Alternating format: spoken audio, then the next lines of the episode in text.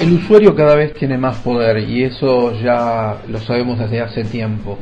Crecen cada vez más las posibilidades para que se decida tu consumidor, el usuario, el cliente, la persona que vota, a la cual te estás dirigiendo, crecen las posibilidades para decidir y elegir dónde, cuándo y en qué formato ese usuario va a consumir contenidos, productos y cómo va a realizar la compra. En este sentido, es que nos exige a nosotros los profesionales de comunicación, a vos donde te encuentres, no importa el tamaño de tu organización, a capacitarte, a actualizar tus conocimientos, a estudiar mejor el uso y costumbre de tus públicos y adaptar las tácticas de comunicación a esas plataformas, herramientas, aplicaciones, a esas maneras que este usuario cliente, ciudadano, votante, empoderado, está teniendo y quiere acercarse a vos.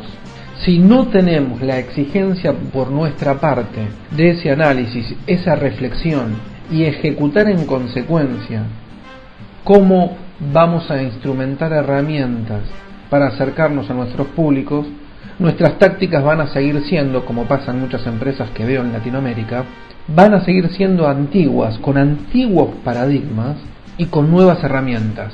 El resultado, malo, insatisfactorio. Por eso es importante entender cómo se desenvuelve, se mueve este usuario empoderado gracias a la tecnología y adaptar nuestras tácticas de comunicación hacia ese lado. Esta es la tendencia de hoy por hoy, 2015-2016.